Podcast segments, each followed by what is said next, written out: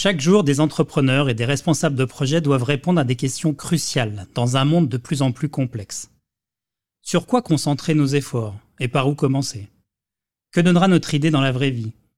Est-ce que le projet répond aux attentes des clients?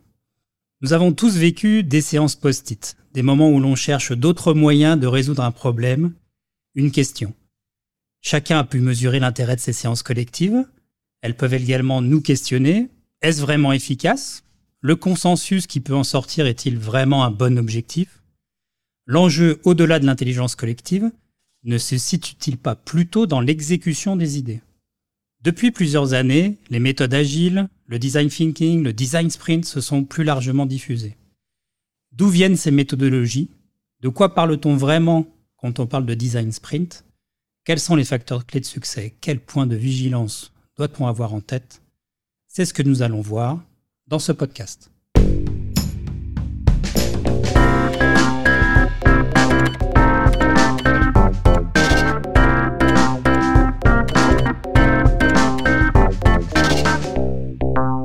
Vous écoutez la session retail du podcast d'Altavia Aura. Je suis Ludovic Noël, directeur général de l'agence, et j'ai le plaisir aujourd'hui d'accueillir Sylvain Vallier, fondateur de l'agence Cosmos, et Léa Mondou, consultante en stratégie de communication chez Altavia Aura. Léa, Sylvain, bonjour. Bonjour. Léa, peut-être euh, peux-tu te présenter en quelques mots, euh, nous dire d'où tu viens? Et puis surtout, euh, question traditionnelle pour nous, pourquoi les gens doivent te croire sur parole? Alors, je suis Léa Monbon, je suis consultante au sein de l'équipe conseil d'Altavia Aura depuis bientôt 4 ans. Et j'accompagne les marques dans la définition et la mise en place de leur stratégie de communication. Et je viens de Saint-Étienne. Et euh, voilà, je suis une passionnée de voyage, donc a priori, on peut me, retrouver potentiellement partout sur le globe. Très bien. Pourquoi les gens doivent te croire sur parole? Bah, J'ai envie de dire peu importe, euh, parce que les gens croiront toujours ce qu'ils veulent croire. Donc à partir de là, j'ai envie de dire, la décision leur revient. C'est ça, à eux de décider. Merci. Sylvain, même question. Euh, peux-tu te présenter en, quelques mots? D'où viens-tu? Et pourquoi les gens doivent te croire sur parole? Donc en quelques mots, bah déjà je suis un, grand gaillard de 2 mètres, 120 kilos. je suis un peu hipster. Euh, j'ai un parcours scientifique et j'ai fait une école d'art qui m'a amené euh, sur ce chemin du design que je continue à apprendre et à, euh, et euh, à découvrir parce qu'il faut toujours découvrir les choses et on continue à apprendre tout le temps, tout le temps. Et je suis surtout un entrepreneur autodidacte. C'est ça mon parcours. Euh, voilà, en quelques mots. Pourquoi les gens doivent te croire sur parole? Bah, Je te l'ai dit, je fais 2 mètres, 120 kilos. voilà, c'est dit. non, blague à part, euh, les auditeurs forgeront un avis à la fin du podcast. Ça marche, merci à vous deux. On a l'habitude de commencer toujours par une question off et notamment de savoir ce qui vous a récemment euh, le plus euh, alors bluffé, intrigué. On peut parler de retail, on peut parler de tout autre sujet. Léa, peut-être pour euh, commencer, quelle est la, news ou ce que tu as pu lire qui, t'a interrogé? Alors, moi récemment, j'ai découvert Sunday. Sunday, c'est un, QR code, en fait, c'est un peu particulier, qui a été mis en place par les fondateurs du groupe Big Mama, donc dans la restauration. Et euh, en fait, c'est un QR code qui permet de consulter le menu dans un restaurant, euh, de payer et de laisser un pourboire directement depuis sa table. Et en fait, l'idée, c'est du, coup de plus attendre euh, de payer l'addition. Donc, c'est super sympa et apparemment, ça boosterait complètement la générosité sur les pourboires. Donc voilà, enfin, je trouve que c'est un concept très cool et surtout depuis la pandémie, en fait, où le QR code d'un coup a, a, eu un petit coup de jeune. Il était en voie de disparition et d'un coup, il renaît. Donc, du coup, de l'exploiter de cette façon, je trouve ça très sympa. Et en plus de ça, ils ont un ton de communication qui est vraiment euh, hyper sympa. Donc allez voir Sunday. Et euh, c'est façon back market, donc euh, très cool. Excellent, effectivement. Oui, on a passé 20 ans à essayer de faire la promotion du QR code mm. et, la pandémie a enfin remis au goût du jour cette technologie. Comme quoi, on peut développer une belle technologie si les usages ne sont pas là. Elle ne se déploiera pas et on en parlera forcément dans cette émission. Sylvain, euh, l'actu ou le, ce que tu as pu rencontrer euh, récemment qui t'a interpellé? Bah, Ça va être un peu en lien avec ce qu'a dit euh, Léa. moi, je suis un passionné de cuisine, très attentif sur ben, ces nouvelles pratiques, nouveaux usages. Et dernièrement, en lisant la news de Magma, je suis tombé sur une start-up française qui s'appelle Kala, qui vient de lever 5 millions 5, enfin 5,5 millions d'euros pour automatiser une dark kitchen sur le segment de la pâte et avec la promesse de créer euh, des pâtes euh, extraordinaires euh, et qui reproduit finalement la main de l'homme. Donc curieux de tester, vraiment curieux de tester parce que parce que oui, même les dark kitchen, on, on s'interroge et il y a ce questionnement autour de l'automatisation et comment on recrée aussi des gestes. Alors c'est assez challengeant. Bien sûr et euh, curieux de voir ça. Euh, Kala, comment tu écris ça? C-A-L-A. C-A-L-A. Donc euh, à suivre. À suivre. Et, surtout à tester. Et à tester. Bien, rentrons maintenant dans le vif du sujet de, ce podcast. Sylvain, peut-être euh, pour démarrer, peux-tu en quelques mots nous dire qui est l'agence Cosmos? Donc en quelques mots, Cosmos, c'est une agence créative pour l'innovation euh, on est spécialisé, alors je vais devoir utiliser un anglicisme et je vais essayer de le traduire en français, en pensée design. Euh, donc là, souvent, quand je commence à dire euh, pensée design, design thinking, les gens sont un peu perdus. en gros, on considère chez Cosmos, on a des clients, mais nous, on va être focus sur le client de nos clients. Et c'est ça l'essentiel de notre métier, c'est d'être concentré là-dessus euh, et en apportant des solutions euh, créatives, robustes euh, et le plus possible innovantes. Donc on va traiter des sujets de nouveautés, de développement, travailler des nouveaux modèles économiques, des nouveaux produits, nouveaux services. Dans, dans plusieurs secteurs d'activité sans avoir de, focus particulier. Pas, de focus sur le secteur d'activité, mmh. mais par contre spécialisé en design thinking. Très bien. Dans ce podcast, on va effectivement essayer de se centrer autour d'une méthodologie en, en, particulier qui est le, le design sprint. Est-ce que euh, on peut commencer déjà par essayer de, de définir euh, Je suis pas sûr que tout le monde, tous nos auditeurs soient vraiment à l'aise avec cette définition de, de design sprint et, euh, et, on peut parfois se dire tiens c'est encore le nouveau truc à la mode. Il faut que je fasse un design sprint vite. Faisons un design sprint et, peut-être encore une énième euh, méthode en mode euh, réunion post-it. Voilà, est-ce que tu peux nous en dire un peu plus sur, euh, sur cette méthode? Oui, bien sûr. Alors, c'est certain, il y a six ans, c'était le truc à la mode. Clairement, c'est ce qui a fait. D'ailleurs, on a, on a commencé à travailler pour des gens comme L'Oréal parce que c'était le truc à la mode, la baguette magique. C'est ça. Il me fallait mon euh, design sprint. Euh, design sprint, mais surtout ça répondait à des situations de blocage, des gens qui étaient bloqués, et donc du coup euh, des personnes, des décideurs qui se disaient bah tiens, je vu qu'on est bloqué et puis perdu pour perdu, bah on va essayer des quelque chose de nouveau en fait. Et ça, c'était la bonne intuition. Euh, donc je dirais que le design sprint, qu'est-ce que c'est? C'est c'est déjà une méthodologie euh, qui a été inventée par une, un leader mondial qui est Google et, et c'est pas Google en tant que tel, c'est Google Venture, c'est-à-dire leur fonds d'investissement, euh, parce que Google investit énormément. Et ils ont créé une méthode qui euh, qui agrège différentes méthodes, des méthodes agiles, euh, euh des méthodes inspirées de l'industrie automobile de chez Toyota, euh, les Japonais. Et hum, c'est c'est c'est une méthode qui est ultra efficace et qui permet de dérisquer un projet. Et, et chez Cosmos, on s'en est emparé en se disant que euh, bah, c'était euh, c'était la méthode et on s'est concentré dessus. Et un peu comme dans l'industrie automobile où les industriels se concentrent sur une méthode qui est celle de chez Toyota parce qu'elle a fait ses preuves. Bah nous, on a décidé de, de mettre le paquet sur cette méthode en devenant des spécialistes mais vraiment des spécialistes. et on ne s'est pas dispersé. Ouais. Est-ce qu'il y a un contexte qui euh, doit être un mode d'application de cette méthode? Et, j'allais dire à l'inverse, est-ce qu'il t'arrive de refuser en fait d'intervenir parce que deux, trois ingrédients, on parlait de cuisine tout à l'heure, ne sont pas présents pour euh, appliquer cette méthode? Finalement, elle n'est pas une méthode applicable à tous les sujets. Alors, en soi, elle, s'applique à tous les sujets ce qui est important, c'est qu'on soit sur des sujets, quand on le dit un peu crûment, des sujets qui grattent. Mais vraiment des sujets qui grattent, des points de blocage. Et ça, c'est très important. Parce que si on est là pour chercher une optimisation de la couleur d'un logo, ça sert à rien.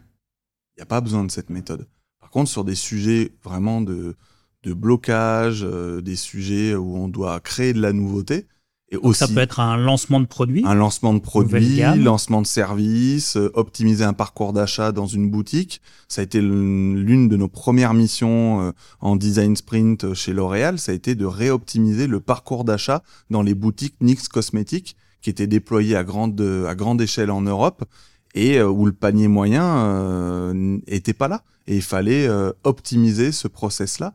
Et grâce à deux design sprints, on a pu le déverrouiller et le débloquer.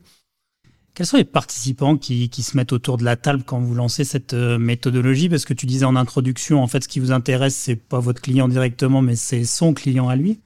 Et du coup, comment on, l'intègre euh, dans cette réflexion? Est-ce que ça reste quand même des méthodes qui restent très euh, auto-centrées avec les acteurs de, l'entreprise? Comment vous le, vous le déployez? Ben, C'est ça qui est intéressant avec le design sprint, c'est que c'est que déjà, il y, a les, il y a les acteurs du design sprint, donc c'est les forces vives de l'entreprise mais ça peut être aussi des forces vives partenaires de l'entreprise. Euh, et euh, la règle veut que c'est pas plus de sept personnes autour de la table, des facilitateurs. Nous, chez Cosmos, on a souhaité être euh, au minimum deux facilitateurs parce que c'est très intense. donc, on facilite un design sprint et on facilite nos clients. côté client, ben, les forces vives, donc ça va de direction générale, direction marketing. En gros, c'est un casting. Donc on accompagne euh, nos clients à définir quel est le casting idéal. Et c'est pas plus de cette personne. Et ça, c'est un non négociable. Parce tout à l'heure, tu disais, c'est quoi euh, la recette et tout. Il y a des non négociables. Et entre autres, la facilité au début du design sprint et que nous qu'on a tenu, mais qui était pas toujours simple de tenir, c'est que euh, c'est la recette point barre. Et c'est pas un jour, c'est pas deux jours, c'est pas je fais pas les tests utilisateurs, je vais faire ci. Non, non, non. On tient le programme. Sur le on tient le programme. Et en fait, c'est une méthode qui est très rigoureuse, qu'on doit suivre à la lettre et qui permet de libérer la créativité. Et c'est pas incompatible d'avoir une recette et un process rigide qui permet d'amener de la créativité. Bien au contraire. Ça se situe sur, euh, pareil, hein, si on revient un petit peu sur les coulisses et pour que les gens arrivent à visualiser ce que ça peut être, euh, tu parles d'un jour, deux jours. En fait, il faut combien de temps pour faire un design sprint? Donc, concrètement, un design sprint, euh, il y a la recette originelle qui est cinq jours. Ça, c'est celle qui est dans le livre. Cinq jours à temps plein Alors, cette personne. C'est cinq jours. C'est le process est sur cinq jours. Ça demande de mobiliser les équipes clients sur trois jours. Il y a un jour qui est dédié au prototypage, donc au prototypage de la solution qui a été co-créée avec le client. C'est assez intense les trois premiers jours parce que c'est du, on est sur du 9h 18h. C'est, c'est très très intense parce que c'est aussi millimétré, time timé grâce à un outil qui s'appelle le time timer. c'est ça, il y, a un objet. Hein. Il y a un objet euh, qui permet de visualiser le temps et c'est millimétré. Et après, ça se décompose avec euh, eh ben, ce quatrième jour sur le prototypage, le cinquième jour matin pour des tests utilisateurs et l'après-midi pour un débrief, un débrief en live. Donc, avec le temps, nous, euh, ben, on, a fait, euh, alors je vais pas dire évoluer la recette, mais euh, on, on, a musclé certaines parties, dont le prototypage, dont les tests utilisateurs et dont le débrief. D'accord. Léa, euh, la première fois que tu, tu dis à un, des clients de l'agence, euh, je pense que ça serait intéressant de, de faire un design sprint. Euh, c'est reçu comment? Comment tu as vécu ça? Alors, globalement, bah, il y a beaucoup d'interrogations, déjà autour des termes design sprint, design thinking, même la co-création, la co-construction. donc, naturellement, quand on ne connaît pas, bah, ça fait peur. Donc, nous, en tant qu'agence, bah, on, on, doit passer par une étape de pédagogie, de réassurance. Mais globalement, très vite, en fait, le, client, il, adhère et en fait, il le redemande. Donc euh, voilà, typiquement. Euh, c'est une question de quoi il, adhère parce qu'il se dit que au fond, euh, il a été, il a essayé peut-être des méthodes traditionnelles et, qu'il n'a pas de résultat. Qu'est-ce que, comment tu qualifierais le fait que, au-delà de la curiosité peut-être de certains clients, Qu'est-ce qui les motive à, essayer une nouvelle méthode? Bah, Globalement, c'est tout ce qu'on va retrouver au-delà de la méthode. Typiquement, quand on a travaillé pour Orchestra sur la communication de leur club, enfin, on a vite compris qu'il allait falloir réussir à embarquer l'interne chez eux. Euh, et, du coup, au lieu de raisonner traditionnellement où on est briefé et nous, on va faire une restitution aux équipes marketing, bah là, on a mis en place euh, les workshops, justement, euh, la typologie d'atelier avec les différents services. Et en fait, c'est pour ça que ces méthodes, elles, sont géniales et qu'elles fonctionnent, en fait, et qu'elles conviennent aux clients. C'est parce que, d'une part, ça va permettre de, bah, mettre en, relation plein d'expertises. Et donc, du coup, c'est une vraie mine d'or pour nous pour travailler avec, avec cette donnée-là. Et puis ensuite, euh, ben parce que ça va venir impliquer des personnes qui n'auraient jamais participé euh, au projet euh, finalement sans ça. Et du coup, c'est tout bénéf pour le projet, mais aussi pour l'entreprise parce que ça va venir fédérer les équipes et créer du lien. Et donc ça, forcément, souvent le client adhère. Sylvain, pour rassurer un peu des clients, je crois que tu as, un livre que tu... Alors soit que tu recommandes, d'ailleurs peut-être que tu donnes même directement à, à, ceux qui sont intéressés par travailler avec vous et qui permet D'ailleurs, de manière assez euh, grand public, j'allais dire, euh, revenir un peu sur ce, qu'est le, design sprint, le pourquoi et, comment ça se déroule. Oui, tout à fait. Bah, en fait, il y a, comme nous on le dit souvent, euh, tout le monde peut s'emparer de cette méthode. Le livre peut être acheté sur toutes les plateformes. On peut même l'acheter en PDF. Euh, s'appelle Design Sprint. C'est écrit par les fondateurs Jack Knapp et ses acolytes il est accessible à tous. Euh, bon, maintenant, je dirais qu'il date un petit peu, donc il manquerait peut-être quelques d'autres insights et d'autres expériences, euh, puisqu'ils livrent euh, ben, toute leur expérimentation et les cas concrets. Et c'est vrai que chez Cosmos, on, très tôt, parce qu'il fallait aussi rassurer et faire preuve de pédagogie, on a édité un livre blanc autour de toutes nos expériences, autour du design sprint. Parce qu'en effet, l'élément de rassurance, c'est de montrer que c'est accessible à tous, on peut traiter plein de sujets très variés, mais il faut faire preuve de pédagogie. Et aussi, et surtout, pour ne pas tomber dans ce syndrome de euh, oui, c'est un atelier post-it. Non, c'est pas un atelier post-it, parce que pour une fois, on va crash tester des idées, on va entendre des, vrais insights de, vrais consommateurs, de vrais clients, de vrais usagers. Euh, et on va les entendre et surtout on va les voir. Et nous, ça, a été une expérience assez dingue c'est on a vu quand même chez L'Oréal avec un board, enfin de, l'équivalent de, de CEO, C-level, hein, des gens qui pour la première fois de leur vie voyaient un conso final et, et, et qui permettait de vraiment arbitrer des choix euh, et des décisions stratégiques majeures. Et c'est ça la pensée design. Oui, c'est les, deux fondamentaux finalement. Il y a le côté euh, intégrer l'utilisateur final par rapport à une réunion post-it qui fait qu'on est dans un entre-soi, mais véritablement euh, bah, remettre euh, alors l'humain, le consommateur, l'utilisateur parfois, parce qu'on n'est pas que dans des produits, l'utilisateur, l'utilisateur. au centre de la réflexion. Et deux, c'est la capacité à prototyper. C'est pour ça qu'on parle de design. parce qu'effectivement, il faut alors prototyper un service ou, un produit, d'ailleurs de plus en plus de prototypage de services, et d'être en capacité de retourner sur le terrain, comme tu l'expliquais tout à l'heure, de faire des boucles euh, itératives. Tu, en parlais que d'une, est-ce qu'il vous arrive quand même d'en faire plusieurs avant de prouver euh, Ça paraît un peu magique en une boucle, c'est-à-dire euh, on fait un proto, on va tester auprès des, des consommateurs et on revient, ah ça y est, on a trouvé la bonne solution.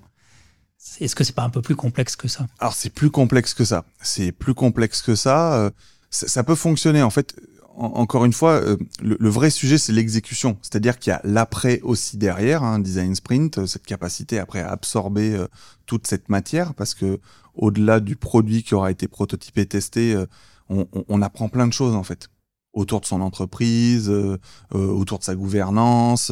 Enfin, c'est un bénéfice monstre. Euh, en termes de team building, euh, euh, les équipes peuvent être amenées à en redemander. Enfin, c'est c'est dingue les résultats. Après, ce qui est certain, c'est que c'est pas la baguette magique. Et d'ailleurs, souvent, certains de nos clients, du coup, vont vont confondre vitesse et précipitation. Et le lapsus révélateur, c'est de parler de sprint design plutôt que design sprint. Alors c'est assez amusant, c'est assez intéressant. Hein, Mettre le sprint d'abord. c'est sprint design. Sprint design, je veux faire un sprint design. Non, non, c'est pas ça. Parce que souvent, bah, ils oublient, euh, oui, ils ont oublié, ils ont oublié euh, l'utilisateur final et ils sont amoureux de leurs idées. Et ça, nous, on a pu le vivre. Hein. On a vécu. Moi, j'ai un design sprint que j'ai facilité avec Celia en début d'année dernière pour pour une magnifique marque ils ont fait preuve de myopie marketing et ils ont mal voté. Et en tant que facilitateur, dès le premier jour, je savais qu'on faisait le mauvais choix. Et c'était pas faute d'avoir alerté avec le DG de la division. Euh, et, et ça, ça a fait un morné. Euh, et c'est, c'est attristant de voir ça. Parce mais ils ont oublié les aspirations profondes de leurs utilisateurs. Et c'était pas faute, en plus, là, pour le coup, d'avoir eu l'opportunité de bien préparer le design sprint en faisant toute une partie euh, d'insight et d'études amont euh, et de mener des interviews. Mais ils ont, ils se sont trop écoutés, eux, et ils ont pas, euh, ils ont pas, ils en, ont pas profité pour. Assez perméable, effectivement, à ce qui vient. Donc, deux, deux, deux écueils, hein, le celui-là, et puis le deuxième, tu, tu t'as T'as frôlé le côté de l'exécution parce que vous, finalement, vous, qu'est-ce que vous livrez? Eh ben, et, quelle part doit ensuite prendre l'entreprise pour être en capacité de, de, le mettre en œuvre? Oui. Alors, euh, ce qu'on livre, euh, et ça, euh, nous, on fait en sorte de livrer 100% de nos fichiers sources. Alors ça, c'est une idéologie d'agence. donc du coup, l'entreprise, elle est autonome. Après, elle doit digérer ce qu'on lui livre. Euh, et elle doit surtout aussi euh, bien analyser et bien écouter les tests utilisateurs. Et c'est pour ça que d'ailleurs on a fait euh, évoluer, mais pas que nous, et surtout en étant en contact des autres Sprint Masters européens, faire évoluer la méthode en faisant ce qu'on appelle une phase de polish, donc c'est-à-dire en apprenant des premiers tests, faire une phase de polish et retester. Et c'est là où ça devient intéressant parce que tout ce que l'on aura appris et tous les, les, points de blocage, on les aura en partie débloqués. Et après l'exécution, ben, l'exécution c'est bien prendre tout ce qui a été produit, les, bons insights, et après de lancer le produit. Et là, euh, c'est là où des fois, ben, l'entreprise va retomber dans ses travers. Euh, il peut y avoir des sujets de gouvernance, de politique qui font que ben, on fait fausse route. Mais après, mais généralement, globalement, euh, ça permet d'accélérer son time to market. Et on a plusieurs exemples, ben, dont un exemple qu'on a vécu en commun hein, avec la laiterie collée. Euh, ils ont accéléré leur time to market et ils ont pu lancer euh, leurs produits très très très rapidement. Mais parce que l'exécution était anticipée et ils avaient cette culture après de l'exécution parce que euh, il fallait y aller et puis ils ont aussi fait preuve, je pense, de lâcher prise en disant bon bah allez mm. ok go on y mm. va. Léa, qu'est-ce qui fait qu'une agence comme Altavia Aura décide à un moment donné en termes de, méthode? Parce que, bon, voilà, une agence de communication, euh, historiquement, l'image qu'on peut s'en faire, euh, il y a des créatifs qui débarquent, euh, ils prennent le brief client et ils se mettent en chambre pendant 15 jours, ils reviennent et ça y est, ils ont trouvé l'idée géniale. Qu'est-ce qui fait qu'une agence comme Altavia a décidé à un moment donné de, trouver aussi d'autres manières de, faire? Bah, Déjà, nous, en tant qu'agence, on croit naturellement à la co-création, à la co-construction, et euh, on s'applique ces principes à nous-mêmes en interne ben, pour euh, générer des idées et euh, générer du contenu. Et on sent qu'on est d'autant plus puissant et pertinent à partir du moment où on intègre le client dans la boucle. Et du coup, ben, à partir de là, cette méthode, elle, elle fonctionne bien. Et puis aussi, en fait, on part du principe que nous ne sommes pas des sachants. C'est-à-dire que l'ADN de l'entreprise, la donnée, enfin la vraie information, elle est chez le client. Et que nous, finalement, on va juste venir l'exploiter. Et donc, euh, hmm. forcément, ça. traducteur de. Voilà, c'est ça. Et puis, hmm. euh, comme on travaille, en fait, on travaille énormément avec des retailers. Et euh, on sait que eux, ils se doivent en fait d'innover en permanence et d'être centrés clients dans leur approche. Donc forcément, bah, là, c'était hyper compatible avec la méthode de pouvoir venir l'appliquer. Et euh, comme le disait euh, Sylvain, euh, c'est ce qu'on a fait en fait avec la Maison Collet. Et en deux mots, peut-être Maison Collet, parce que c'est intéressant de montrer que c'est pas un grand groupe international. Voilà, c'est une PME qui est dans la Loire, qui fait des yaourts. Combien de personnes? Et euh, j'ai pas en tête le Centaines de personnes. Ils grandissent très vite. Mais en tout cas, eux, eux ils l'ont intégré dans leur réflexion. Et ils l'ont vraiment. c'est un état d'esprit maintenant quand ils vont développer une gamme, et maintenant ils y pensent. Euh, c'est pas juste un one shot, on a fait un design sprint une fois et puis euh, on passe à autre chose. Donc euh, c'est en ce sens-là où, c'est vraiment intéressant. On a tendance à penser que ces méthodes, elles sont soit réservées aux grands groupes, soit aux spécialistes du digital. Enfin, on se dit que c'est pas forcément pour nous. Bah là, c'est vraiment de, montrer que c'est hyper accessible et qu'en fait, il suffit de, bah, de s'ouvrir à de nouvelles façons de penser et de se laisser guider par la méthode finalement qui, elle, a fait ses preuves. Et je me rappelle du témoignage du directeur marketing à ce micro d'ailleurs qui disait au début euh, on vous a regardé avec des grands yeux en comprenant pas bien votre langage. On s'est dit on y va parce que de toute façon, comme tu te disais Sylvain, ils n'avaient pas tellement le choix. C'est une PME qui doit de toute façon exécuter euh, derrière les choses rapidement. Hein. C'est une entreprise familiale qui n'a pas le, ni l'argent ni le temps pour, euh, pour attendre de voir si le, marché répond et qui dit, effectivement, comme tu le dis, euh, Sylvain, ensuite, euh, bah, on y a goûté une première fois. Et puis aujourd'hui, on est dans, dans une méthodologie et ils ont poursuivi à chaque nouveau, justement, sujet un peu à craquer. Sylvain, c'est des choses que vous constatez aussi, c'est-à-dire ceux qui y prennent goût, derrière, ils recommencent. Et, ma deuxième question, c'est est-ce qu'ils s'équipent aussi? Et comment vous pouvez être euh, des passeurs de, cette méthodologie vis-à-vis de, vos clients? Ou pas? Ou est-ce que, au fond, euh, c'est vous les experts et ils reviennent vous, vous solliciter en fonction des sujets? Alors pour te répondre très précisément, alors nos statistiques internes nous font dire, et ça c'est en, en t'entendant Léa, en, fait euh, c'est assez dingue, c'est que les PME, celles qui s'en emparent vraiment, c'est là où on a le meilleur retour sur investissement. Et entre autres, une fois qu'ils y ont goûté, eh ben ils y reviennent. Euh, alors ça veut pas dire qu'on est au quotidien à leur côté. Hein. Euh, c'est une fois par an, deux fois par an, euh, mais c'est tous les ans. Et quand ils s'appliquent ça, eh ben, bah c'est sûr que c'est c'est redoutable d'efficacité parce que en tant qu'accompagnateur, bah forcément on crée un, un langage commun, un apprentissage commun, des ressources communes et donc, du coup, sur chaque design sprint, on est encore plus performant. Et on va encore plus loin. Et c'est ça qui est super intéressant. Et force est de constater qu'au sein de, de, très, très, très, très grosses entreprises de type groupe, hein, euh, pour pas les citer, euh, et ben souvent, il y a vite des sujets politiques qui s'interfèrent.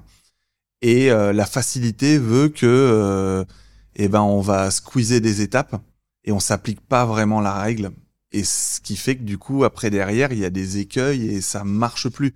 Alors, ça marche plus parce que justement, on, on casse la méthode. On la casse et il y a des sujets d'exécution. Donc ça, euh, le retour sur investissement est très très très important euh, au sein de PME qui du coup se l'appliquent euh, réellement. après sur le sujet de est-ce que ces entreprises s'équipent Oui. alors ça c'est un vaste sujet. Euh, les très très très très très très très bons, euh, ils viennent pas chez nous. Ce sont les très très très bons, ils viennent pas dans les agences. Euh, des gens comme Conto, euh, en fait, ils ont leurs propres équipes. Euh, des Schneider électriques euh, s'appliquent ces méthodes, ils ont leurs propres facilitateurs, qui d'ailleurs, ils ont cette intelligence de euh, de faire en sorte de siloter les facilitateurs de façon à ce qu'ils soient pas télescopés par le quotidien des autres divisions. Et c'est ça, je pense, le principal écueil aussi. C'est là l'intelligence. Tu as le regard de, de, de l'entreprise et du mal à prendre du recul. Et c'est ce qu'a fait Google Venture. Hein. Ils ont leur propre facilitateur et ils sont indépendants et ils ont cette, cette capacité à euh, garder euh, leur libre arbitre et être de, des facilitateurs qui ne sont pas pollués euh, par d'autres processus de décision. Et c'est ça le facteur clé de réussite. Et c'est pour ça que au sein de ces entreprises là, le fait de faire appel à des tiers, euh, c'est, je pense, aussi une condition clé de réussite parce que être facilitateur, avoir son propre facilitateur au sein d'une PME, je pense que c'est complexe. Je pense que c'est possible si ces entreprises ont, ce, ont cette capacité d'avoir ce mode de gouvernance, c'est absolument fabuleux et c'est, je, suis convaincu que ce serait une force de frappe de dingue. Mais je pense que de faire appel à des tiers euh, externes, mais euh, suffisamment, enfin qui connaissent bien l'entreprise, c'est, c'est redoutable d'efficacité. Voilà. Après, euh, c'est d'ailleurs c'est assez amusant de voir que ceux qui ont besoin de se rassurer vont lire les livres. Nous, on a eu le cas sur deux design sprints distincts où on a eu un, un DIRCO qui a eu besoin de lire lire le bouquin. Et, du coup, euh, il suivait euh, étape après étape. Et dernièrement, un CEO euh, d'une jolie PME qu'on accompagne avait besoin de se rassurer. Il avait fait preuve de lâcher prise. ça avait été très compliqué pour lui, parce que ça a été près de un an de discussion avant d'y aller. Mais il a, lu tout, il a lu tout le livre pour, pour se rassurer. Voilà. Tu, tu, parlais tout à l'heure en fait d'une communauté, notamment à l'échelle européenne. Ça veut dire que euh, cette méthode, elle s'enrichit progressivement. Euh, est-ce que, euh, j'allais dire, dans un an, dans deux ans, bah, on passera à une autre méthodologie? Comment tu vois l'avenir, peut-être pour conclure, de, de, ces méthodologies? Et comment elles arrivent à évoluer, à progresser? Et sur quels axes? Alors cette méthode, alors oui, il y a, une communauté euh, où il y a une chaîne Slack euh, dédiée. Euh, le vrai sujet, c'est de pratiquer c'est de pratiquer et nous c'est vrai qu'on enfin, s'est emparé du design sprint pour avoir une vision aussi très business applicative donc ça on, échange on partage autour de ces sujets il y a des entreprises françaises qui s'en emparent il y a des agences qui se sont spécialisées là-dedans en Europe il y en a pas tant que ça hein. il y en a peu après on peut décortiquer cette méthode et on peut s'appliquer euh, ce que certains ateliers. Euh, et ça, c'est vraiment précieux. Euh, après, l'évolution, elle va être forcément autour de ces sujets de polish, tels que je l'évoquais. Pour l'instant, il n'y a pas d'autres grandes évolutions majeures. Le vrai sujet, c'est l'exécution. Et donc, du coup, comment une agence comme nous s'empare de l'après, c'est, je dirais, c'est l'un des enjeux. Euh, après, elle est tellement redoutable d'efficacité que le sujet, c'est de pas lâcher en fait. Et c'est pour ça que moi aujourd'hui, en entendant d'ailleurs certains euh, clients industriels, et ça c'est vraiment très intéressant, en fait, bah oui, ils utilisent euh, la méthode Toyota. C'est ce que c'est exactement. Et ils se l'appliquent. Et ça fait des dizaines d'années. Ils se l'appliquent et, et point barre. C'est une culture. C'est que ça. Et donc du coup, je pense que c'est ça le cap, c'est de se l'appliquer, de pas lâcher, euh, alors pas de tomber dans un dogme et d'être psychorigide, hein, mais euh, mais il faut pas lâcher le cap. Il faut pas parce que c'est redoutable d'efficacité. Google a intégré ça dans tous ses processus euh, d'accompagnement et de et de financement. Donc euh, donc il n'y a pas de raison de lâcher. Merci Léa et Sylvain pour ce premier échange. J'espère que ça vous a nourri par rapport au design sprint. Euh, Sylvain, on peut te suivre, euh, toi ou l'agence d'ailleurs, sur quel type euh, de réseaux sociaux? Alors, l'agence essentiellement sur LinkedIn, sur notre site internet bien entendu, et à titre perso sur mon Instagram, mais qui est essentiellement dédié autour de la food. D'accord. Parfait. De mon côté, je vous invite également à suivre l'agence Altaviora sur nos réseaux sociaux LinkedIn et Insta. Si vous avez aimé ce podcast, n'hésitez pas à en parler autour de vous. Ce podcast est créé par Altaviora et Altavia Jetpulp et produit par la société Little Bird. Un petit salut à Michael AJS. On se retrouve bientôt pour un nouvel épisode des sessions retail ou de la session digitale. Merci de nous avoir écoutés et à très vite.